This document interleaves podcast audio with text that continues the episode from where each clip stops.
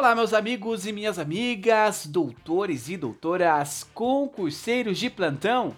Sejam bem-vindos a mais um episódio deste maravilhoso podcast. O podcast que está entre os melhores podcasts do Brasil. Este é o primeiro episódio da série dos crimes contra a liberdade sexual. Na aula de hoje falaremos sobre o crime de estupro. Mas primeiramente, meus queridos, eu quero pedir para vocês não se esquecerem de clicar no botão seguir. Clica lá no botão seguir.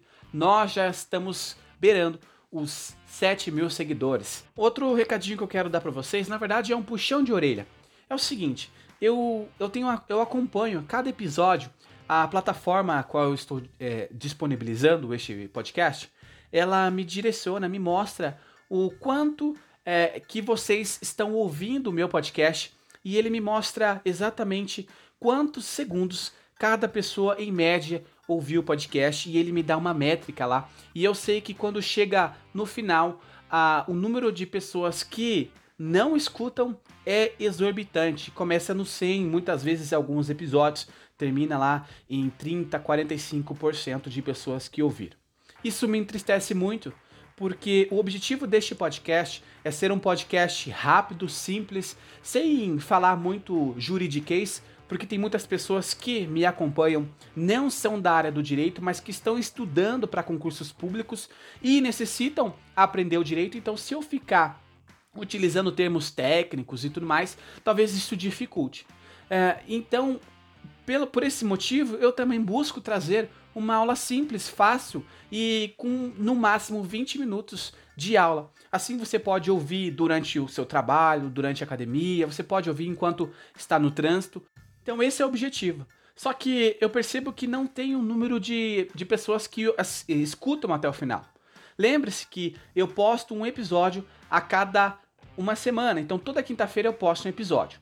Então, se esse episódio que eu posto na quinta-feira tem 20 minutos, você tem uma semana completa, meus queridos, para se dedicar e ouvir o podcast. Se você não tiver 20 minutos para ouvir o podcast, o que eu estou falando, eu tenho a dizer para você que você está se auto-sabotando. Sabe por quê? Eu não ganho nada se você ouve o podcast do início ao fim ou se você apenas inicia o podcast. Eu não recebo nada, até este momento eu não recebo nada da, de nenhuma plataforma. Eu, eu disponibilizo essas aulas totalmente gratuitas. Só que acontece que durante esses 20 minutos, que é o máximo em que eu disponibilizo a aula, sempre tem um conteúdo que é de extrema relevância, uma informação que, se você é, captasse talvez na sua prova, você iria bem. Então eu gostaria de pedir para você, você tem uma semana completa. Se você não consegue ter 20 minutos da sua semana completa para para ouvir o meu podcast, eu tenho a dizer para você que você está se auto sabotando. Perfeito? Eu peço a vocês que escutem até o final. Não custa nada, perfeito? Agora, dado este mega recado, vamos para nossa aula. Não se esqueça que esta é uma série dos crimes contra a liberdade sexual.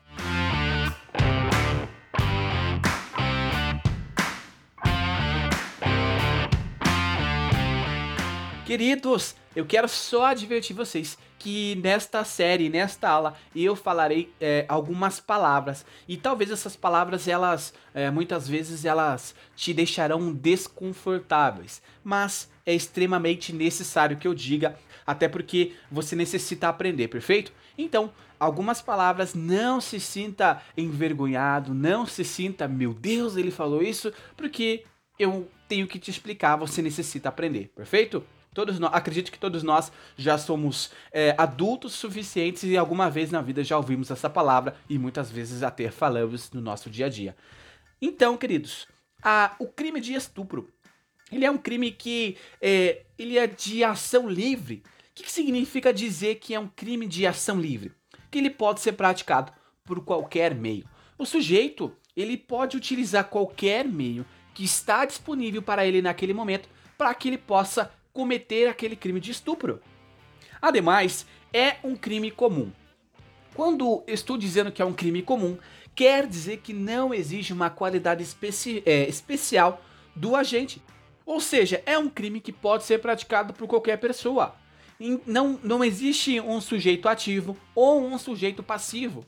Ah, é comum nós falarmos, nossa, é, um crime de estupro ele só pode ser praticado um, pra, de um homem é, para uma mulher. Então o homem ele sempre é o agressor e a mulher ela sempre é a vítima. Queridos, nem sempre, porque muitas vezes pode acontecer um agressor ser o homem e a vítima também ser homem, ou a vítima ser um homem e o agressor ser uma mulher. É porque é comum nós vermos é, o homem, a figura do homem, como sendo a figura do agressor.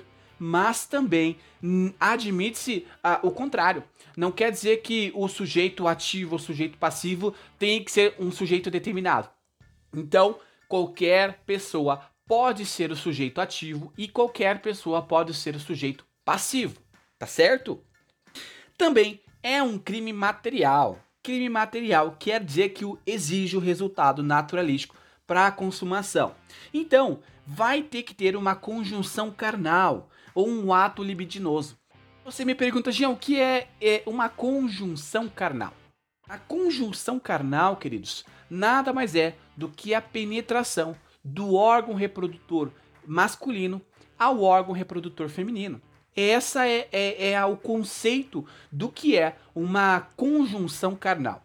Lembrando que, que pode ser é, órgão reprodutor igual, né? Pode ocorrer o, o mesmo tipo de órgão reprodutor. E já o ato libidinoso é, é toda aquela forma do sujeito dele é, pôr para fora, colocar para fora aquela, aquela vontade sexual dele, aquele, aquela vontade de satisfazer um instinto sexual dele. Então, é, uma coisa é, é conjunção carnal, que eu acabei de dizer para você que é a penetração.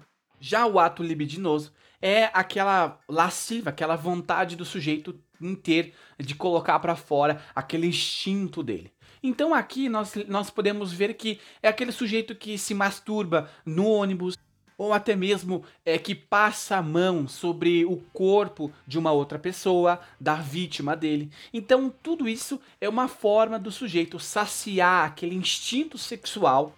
Ademais, queridos, é um crime de dano. Qual que é o dano? Tem que ter um dano tutelado. Aqui, o dano nada mais é do que a dignidade sexual da pessoa. Ora, se uh, eu sofri, eu fui uma vítima de estupro, evidentemente que o dano causado a, contra mim foi o dano que violou a minha dignidade sexual. Também, ele é um crime instantâneo. Você sabe que é um crime instantâneo, se você me acompanha, você sabe que quando eu estou falando de um crime instantâneo, quer dizer que o seu resultado ele vai ocorrer naquele instante, no momento em que o sujeito pratica aquele ato, não vai se prolongar no tempo. Aqui nós não estamos falando de um crime é, permanente, que é aquele crime que se prolonga no tempo. O crime de estupro é um crime que é, o, o, sujeito iniciou a prática, pronto, já se consumou. Não necessita que o sujeito ele efetivamente no crime de estupro ele venha a saciar aquela vontade dele. Também, amigos, é um crime unissubjetivo, que quer dizer que admite-se o cometimento por uma só pessoa ou várias em concurso. Quando nós estamos falando em concurso de pessoas, é mais de um sujeito. Não necessariamente precisa ser cometido por um sujeito. Nós já vimos, já vimos casos por aí em que a vítima ela sofreu é, é, o, o estupro por vários agressores. Foram vários agressores que estupraram a vítima. Então aqui, queridos, é um crime que pode ser cometido por um ou mais pessoas. Ademais, é um crime plurissubsistente, quer dizer que o seu é, iter, que é o, o, o, fracionamento do crime, ele permite o fracionamento, vai se pra, fracionar aquele crime. Quando eu estou falando de um crime que é, é plurissubsistente, eu estou dizendo que o iter dele vai, vai permitir o fracionamento. Então, são várias condutas do sujeito conduta, conduta, conduta. E quando chega no final, nós temos a consumação, nós temos um resultado, nós temos o crime que efetivamente aconteceu. E para finalizarmos este conceito, é importante ressaltar que ele é um crime punido exclusivamente a título de dolo. Não se admite é, estupro culposo. Não existe estupro e culposo. Ficou muito conhecido aí recentemente um caso em que é, uma modelo havia sido estuprada é, por um grande empresário no estado de Santa Catarina. E aí surgiu é, uma, uma tese de um estupro culposo. Queridos, não existe estupro culposo. O estupro, ele somente é admitido na modalidade dolosa. Como que uma pessoa estupra alguém sem querer? Se não tem consentimento, nós estamos diante de um crime de estupro. Até porque se houver o consentimento mútuo entre a, a, os dois sujeitos, aí não tem um não há que se falar em crime de estupro. Mas se não tem o consentimento de ambos, de um dos dois, se um quer é, consumar o ato, o outro não quer consumar o ato, ou se aquele outro é, que, seria, que será a vítima é, não está em sã consciência, não está lúcida é, para discernir se ela quer ou não praticar aquele ato, aí nós estamos diante de um crime de estupro. Não há que se falar em que houve um, um, um estupro culposo. Queridos, não existe estupro culposo. Perfeito? E aqui, queridos, eu já abro um leque para vocês compreenderem que a doutrina, na verdade, a jurisprudência, né, majoritária, ela já compreende que é plenamente possível haver um estupro praticado por cônjuge ou companheiro, tá? Se um deles não aceita, não quer ter a, a relação, aí sim já há que se falar em consumação do crime de estupro, perfeito? E aí, queridos, é, analisando o 213, parágrafo 1, nós vemos a seguinte redação: Se da conduta resulta lesão corporal de natureza grave ou se a vítima é menor de 18 anos ou maior de 14 anos. Então vemos que essa redação ela foi inserida em 2009 e nós compreendemos que a, o, vai ter um crime de estupro e deste crime de estupro vai resultar uma lesão corporal de natureza grave. Então aí já é uma causa de aumento da pena, então a pena já vai de 6 a 10 anos, a pena vai para 8 a 12 anos. E também, se o crime de estupro for cometido contra uma vítima que é menor de 18 anos ou maior de 14. Aqui nós vemos que se a vítima estiver entre 14 e 18 anos, é isso que o código está nos dizendo, se ela tiver entre 14 e 18 anos, a pena vai ser aumentada. E aí o código continua dizendo que se, é, no parágrafo 2 se a conduta resultar em morte, aí sim há que se falar de uma pena de reclusão de 12 a 30 anos, é uma pena superior. Então, queridos, nós vemos que o crime de estupro ele não tem tanta, uh, tanto segredo, né? Basta que você faça uma simples leitura, é necessária a realização da leitura uh, do código, né? E aí você já vai estar apto a gabaritar a sua prova, perfeito? Queridos, muito obrigado a você que me acompanhou até aqui. Não se esqueça de clicar no botão seguir não se esqueça também de indicar o meu podcast para os seus amigos. E assim nós encerramos a nossa aula. Muito obrigado.